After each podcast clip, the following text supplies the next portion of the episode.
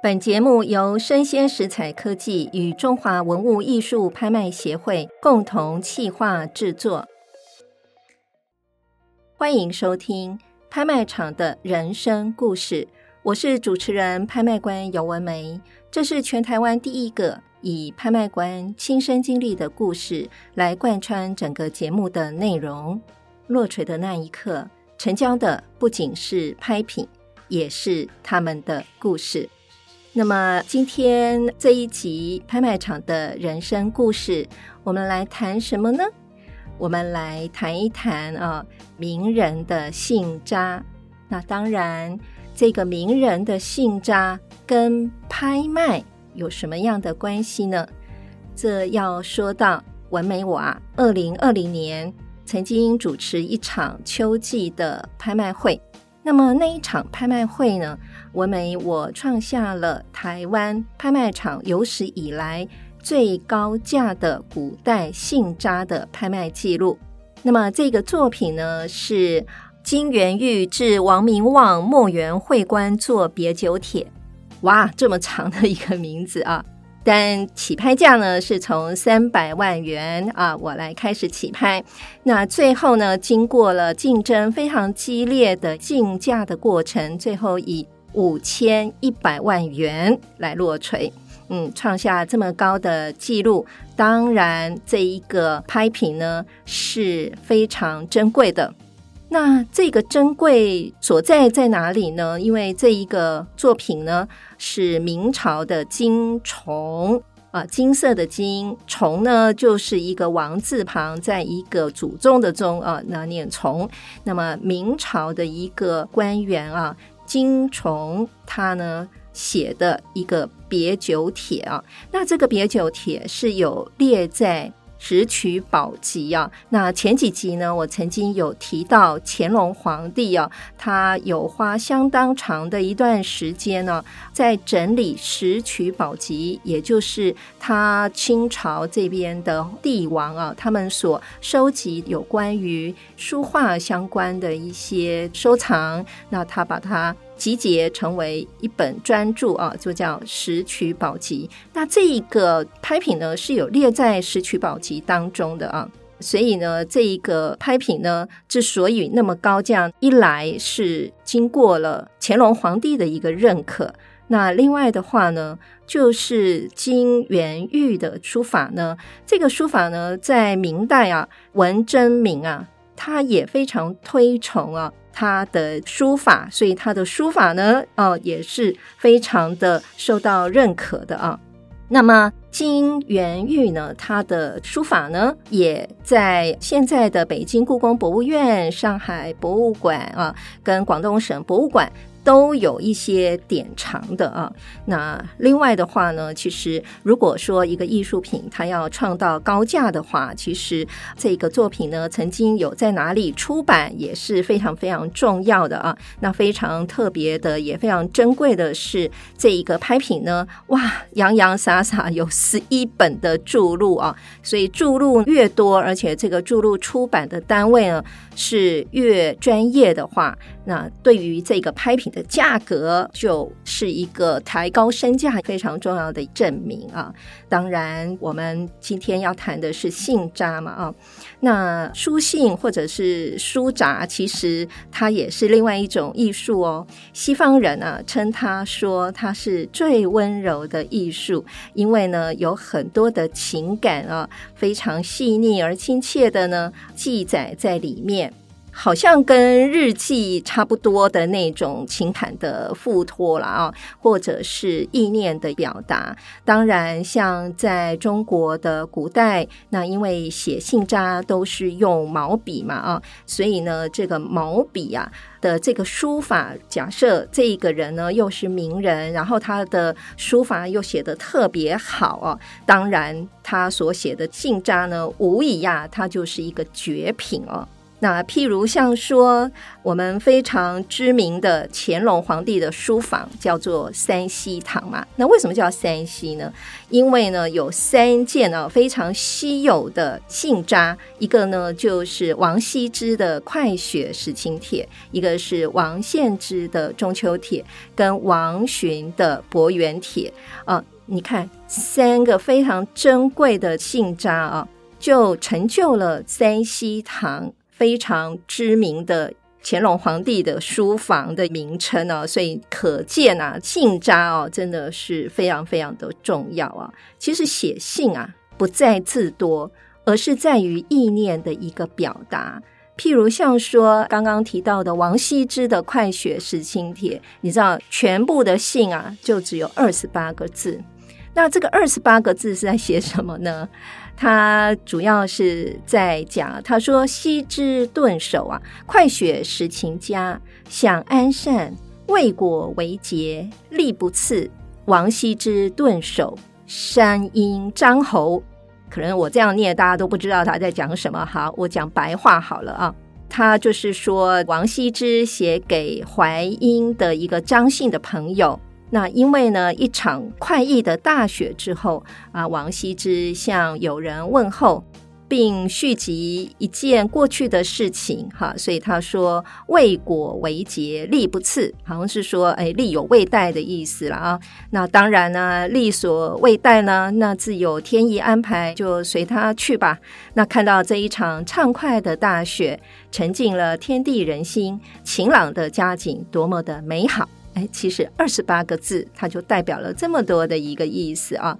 所以呢，一个好的信札呢，其实也不再是拉拉扎扎的哦，写了很多很多的字啊。那当然，这个是古人嘛啊，所以他们用的字呢都是非常简洁的啊。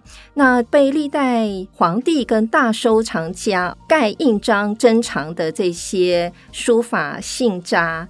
在当时呢，被认可啊，我们呢可以来看看啊，这样的信札怎么样才可以被收藏家认为是珍贵的呢？当然，第一个我们就要去考虑说，诶，那这个信札是谁写的？那如果说这个信札呢被收藏过哦，那真的价值也就更高了啊。那另外的话呢，还要再考虑说，哎，当时的时代跟背景啊。还有呢，哎，那为什么他要写这个信札？那成就了这些信札，它的高价都是我们要考虑的因素了啊。那除了刚刚提到的，我们创下了台湾最高价的拍卖古代的信札，哈，最高价是五千一百万之外，其实呢，第二高价啊，是我在二零二零年的时候春拍啊，也拍了一个。当时呢，也是列在乾隆皇帝这边的《石渠宝笈法帖》里面。那这个也是明代的金柚滋啊，他写的《会要帖》，是从三百万元开始起拍啊。那这个作品呢，金柚滋啊，他是谁呢？金柚滋呢，他是在明代啊。是所谓的礼部尚书啊，那礼部尚书在过去中国古代的朝代里面呢，它的行政单位啊，总共有分为六部啊。那礼部呢是其中一个，那尚书呢就是里面的最高的长官了。那礼部尚书其实相当于今天我们所称的文化部长啊、教育部长啊。外交部长啊，这个都是礼部尚书啊，他所工作的一个范围啊。那么金幼子呢，他写这封信啊，他的背景啊，就是说他那时候呢跟着明成祖啊。出征哈，那那时候呢，因为他在北伐的军中呢，金柚滋呢，他因为生病受伤了，后来呢，就是他的朋友啊寄了药给他啊，这个朋友呢叫蒋文轩，那寄了药给他，所以那时候呢，金柚滋呢就写了一封会要帖，那就是感谢他的这个朋友啊。送给他这么珍贵的一个礼物啊，因为在那个时候，因为他不小心摔了马了啊，所以呢，他受伤了。那他的朋友呢，就寄了药给他，他就写了一封信啊，感谢他的朋友寄了药给他啊。那当然，我们前面谈的都是古代的信札嘛。其实古代的信札，大家就在想，诶，那谁来收藏信札？其实呢，收藏信札哦，也不是每一个人哦都可以去了解这个信札它的价值，也不是人人都能够收藏啊。一般来讲哦，喜欢收藏信札的人哦，其实都有一定对于文化历史的了解哦。那他呢，比较能够想要去做一些研究啊，譬如像说啊，他有获得了这个信札的原件啊，他可以就近的近距离的欣赏啊，然后珍藏啊，然后呢再去看啊这个内容啊，还有这个文笔的风格啊等等啊，这些呢算是一个比较属于自我修炼型的鉴赏的修养了啊。那时空移转到现代，我们来谈一谈现代信札好了啊。曾经也有问我哈，就是说，哎，文梅啊，你有多久没有自己亲笔写信了呢？所以这个问题呢，我也想再问问啊，正在收听拍卖场人生故事的听众，也就是你，我也想提问几个问题啊。你可以不用说出答案，因为你说了我也听不见。但是呢，这个答案呢，只有你的心里可以听见哦。那写信呢，是一个什么样的感受呢？其实用纸啊、笔呀、啊，然后还要准备信封啊、准备邮票啊，然后呢，写完之后还要拿去投递，对不对？然后还要等待对方的回信，然后等回信了还要再阅读，哇！这个是多漫长的一个过程啊！其实我们现在的社会网络很发达了嘛，其实通讯的方式啊非常多种啊，你用手机啦、微信啦、什么邮件啊、Line 啦。什么 message 啊，或者是视频通话，所以这样子工具的运用，其实让我们呢、天涯如咫尺啊，所以感觉是很快很快的，你就可以把讯息传递给对方，甚至是可以见到对方，跟对方讲话。可是写信这件事情呢，就像刚刚我讲的啊，其实它是一个很漫长的过程啊。所以呢，这些的过程呢，让现代我们已经很没有耐心啊来做这件事情了。所以写信已经悄悄地远离了我们了。那当然，刚刚所提到每一个环节啊，其实对于写信的人呢，我觉得它是一种修炼，你知道吗？好，那接下来呢，我要问你几个问题喽。第一个问题。你有多久没有写信了呢？我讲的写信就是我刚刚所提到的哈，你拿出纸笔，然后把它写下来，然后呢，用信封把它封好，那写上寄件人、收件人的地址，然后贴上邮票，那走到邮筒把它寄出去。你有多久没有做这件事情了呢？给你想一想啊。我确实呢，也相当久没有 写信。好，那第二个问题，我也想问正在收听节目的你。第二个问题是，你最想写信给谁呢？有些人呢，想要写信给你的朋友，譬如像你心所爱的人正在远方。那另外呢，你可能是写家书，写给远方的家人哈。那有一种情怀啊，叫做笔友，我不晓得您有没有笔友啊？在过去啊，我们呢曾经啊有一段时间呢、真的那时候还写信蛮频繁的一段时间的时候，那时候还没有社交媒体的出现啊，笔友这个。名称呢，确实让人家有很多的既亲切啊，又期待啊，然后呢又陌生啊的一个代名词啊。讲一讲我自己的故事好了啊。曾经呢，高中的时候，高中三年吧，那时候我念台中女中。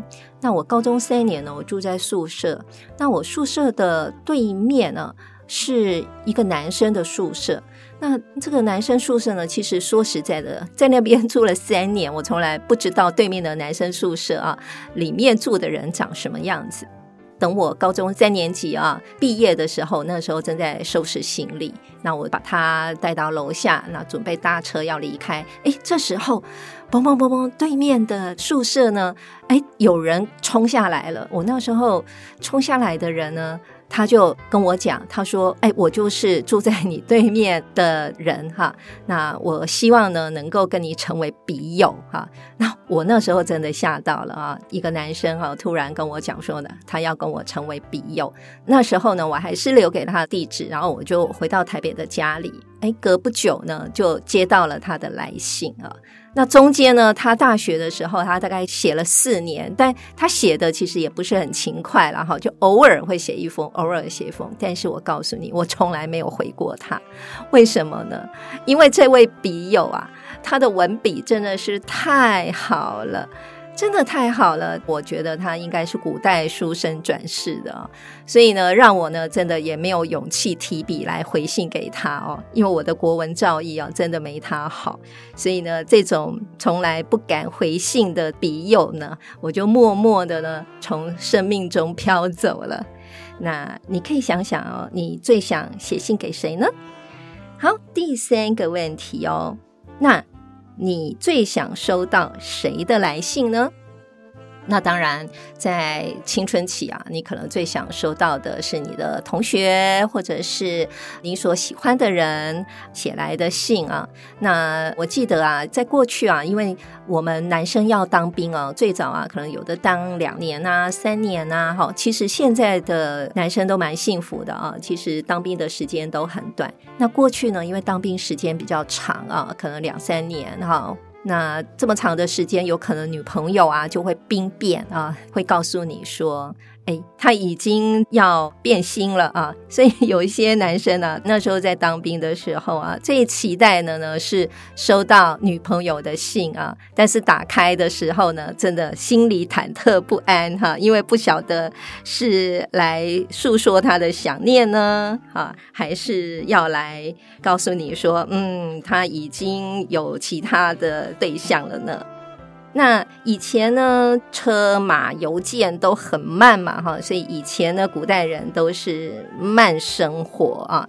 当然，现在的人呢，因为快生活，所以可能留下的一些作品呢，不像过去来讲啊，那些名人信札的一个隽永啊。我曾经呢，在二零一七年的时候拍过一位诗人啊，他是现代的人啊，可是他的信札呢，诶，真的还蛮受欢迎的啊，那就是。台湾的一位诗人叫周梦蝶，哈，就是梦到蝴蝶，哈，周梦蝶。那时候我二零一七年、二零一六年都有拍过他的信札。那他的信札呢，其实虽然价钱不是很高啊，但是呢，这也是文美所经手的拍卖的记录啊。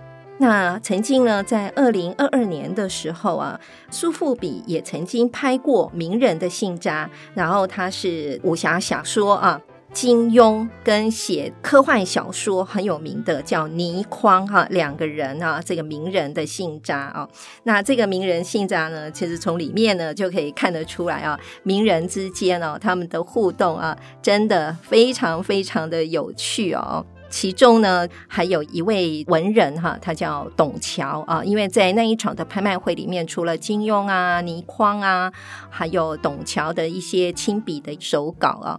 那里面呢，有一封呢也蛮有趣的，它里面就是倪匡啊写给董桥的一封信啊。那看了信以后，大家才知道，那原来呢。董桥呢，向倪匡借了一本言情小说啊，叫《金瓶梅》。那后来倪匡呢，在信中啊，他就表示说：“哎呀，他喝醉了哈，醉到名字都写得不像了。但是呢，他还是惦记着董桥，还有那一本《金瓶梅》啊。所以这个信札当中呢，其实也是人的真性情的表现了啊。”当然，信札呢，其实很早在中国的拍卖记录，大家特别关注，是从一九九四年开始啊。其实那时候呢，就有人拿出来徐悲鸿的行书的信札，那那时候估价大概人民币十万块，可是呢，你知道就流拍了，根本没有人要买。可是经过了十年以后，就是二零零四年，那一样的拍卖公司，结果呢，拍出了。非常高的价钱啊，就是二十四万多的人民币啊，是超过百万的台币啊。所以名人信札呢，慢慢慢慢就让人家特别的有来关注它啊。比较高的拍卖记录呢，是中国嘉德啊，譬如像在二零一三年鲁迅的手稿啊，那这个手稿呢，拍了人民币六百九十万元啊，那相当于台币大概是三千多万哈，三千多万。万的高价啊，所以你看看这个名人的信札哦，其实呢受到的关注跟吹捧啊，其实是会让人家觉得说哇热血沸腾的啊，因为呢不仅仅是它的内容哈，可能也是在于它的高价了啊。那接下来呢，我要聊一聊啊。其实呢，刚好古人跟现代人呢中间有一个过渡。那这一个过渡呢是民国时期啊，就是早期。那那一段时间呢，是中国思想昙花一现的一个时代。在那一个时代呢，其实思潮是非常澎湃的啊，有很多不同的新的想法，还有文人会出现啊。那这些人呢，曾经可能有海外的求学哈，或是游历的经验，那他们呢所呈现的一些想法哦，其实往往就在他们的手稿信札中。所以有一段时间呢，其实民国时期的这些名人的手稿信札哦，也是受到拍卖市场非常高度的吹捧啊。那当然，我们来聊一聊徐志摩好了啊。徐志摩，很多人他是在可能是国文课本里面啊。会认识到这一个人啊，徐志摩，他的诗写的特别好。那当然，他也有非常浪漫的爱情故事啊，让我们到现在还是非常的关注啊他的爱情故事啊。那他的爱情故事呢，当然他有一位他的第二任老婆陆小曼。那徐志摩跟陆小曼的爱情故事，在当年呢，真的是非常非常轰动的啊。那陆小曼呢，其实。她在十九岁的时候呢，已经先嫁给了她的前夫。因为呢，徐志摩跟陆小曼的前夫呢都是同学，所以呢，徐志摩就成了陆小曼她夫家的常客。然后呢，哎，玩着 玩着，后来陆小曼跟徐志摩两个人就走到一块儿了啊。那他们之间呢，爱情非常的火热啊。一个是诗人啊，所以呢，他写的情诗啊，这个是让人家看了也是热血沸腾啊。那我举个例子好了啊，因为呢，徐志摩都称他为一个小名哈，这个小名呢叫眉啊，眉毛的眉哈。然后呢，徐志摩写给陆小曼，他说呢：“我爱你朴素，不爱你奢华。你穿上了一件蓝布袍。”你的眉目间就有一种特异的光彩，我看了心里就觉得不可名状的喜欢。朴素是真的高贵，你穿戴整齐的时候当然是好看，但那是好看是寻常的，人人都认得。素服时的眉有我独到的领略，眉，我写日记的时候，我的意绪一发，蚕丝似的绕着你。我笔下多写了一个“眉”字，我口里低呼一声我的爱，我的心为你多跳了一下。哇，这个情书呢，不仅是表达了徐志摩对于陆小曼的爱慕啊，还有对外表的肯定，还有呢一个男人的小嫉妒，还有一个男人的小抱怨，还有一个男人的撒娇哈。那另外呢，有一个情书呢，哇。这个情书呢，非常高价的拍出去了哈。这个也是民国时期的名人啊。这个名人呢叫郁达夫。那郁达夫这一个情书呢，是在二零零五年的一场秋季拍卖会啊，郁达夫写了一封信给他的女朋友啊，叫王映霞，他写给他八封情书。那这个八封情书最后以台币将近一百五十万元来成交。那里面呢，有一段看了让人家心也砰砰的跳啊。那我先讲讲郁达夫是谁啊？郁达夫呢，他是中国近现代的一个小说家了啊。那他也写了很多的游记啊。那他呢，八封情书里面真的最经典的一段就是“我很真心，我简直可以为你而死”。OK。为了这几个字，拍了一百五十万啊！所以呢，在民国时期啊，这一些名人啊，他们在写他们的情书的时候呢，哇，真的是用尽了最激烈的方式啊。那么在拍卖市场呢，也回报给你啊最好的价格了哈。那当然，陆陆续续呢，我也拍了一些信札，譬如像说张大千，他在二零二二年，我拍过了张大千给他外孙女莹莹的一个家书啊，或者是张大千他写给他的第五个女婿啊李觉生跟他的女儿新佩的家书啊。这些的家书呢，其实会受到认可呢，当然有几种原因啊，哈。第一个呢，收藏名人信札啊，第一个就是名人信札有较高的史料价值，哈，因为呢，在研究这个名人的时候呢，你可以从他里面所提到的事件，或是人哈，或是地方，或者是物品啊，那你可以去了解他所在的环境啊。那另外的话呢，名人信札如果他本身是用书法来书写的话，那就是有较高的书法的艺术价值啊。那另外的话呢，如果说这个名人呢，他有特殊的人格和魅力的话呢，哇，这个名人的信札呢，就有更高的价值了啊。那这一集节目的尾声呢，我们拍卖场人生故事小礼物呢，我先不做结论哈。保留空间呢，让大家各自来思考。前面呢，文梅啊曾经问过大家三个问题啊。第一个问题，你有多久没写信了呢？第二个问题，你想写信给谁呢？第三个问题，最想收到谁的来信？在最后呢，我们也要问大家第四个问题哦。以前的人啊，将书信啊写于纸上。那么信札呢，因而成为当今炙手可热的拍品。那现代人呢，不写信了，改用社交媒体啊，social media 取代了情意的传达。而这样的形式跟内容，你能想象未来如何成为拍卖场上的拍品呢？尖短情意长，落槌的那一刻，成交的不仅是拍品，也是他们的故事。我是主持人、拍卖官游文梅，邀请你继续锁定我的 Podcast 节目《拍卖场的人生故事》。感谢您的收听，期待下一次与您空中相遇。拜拜。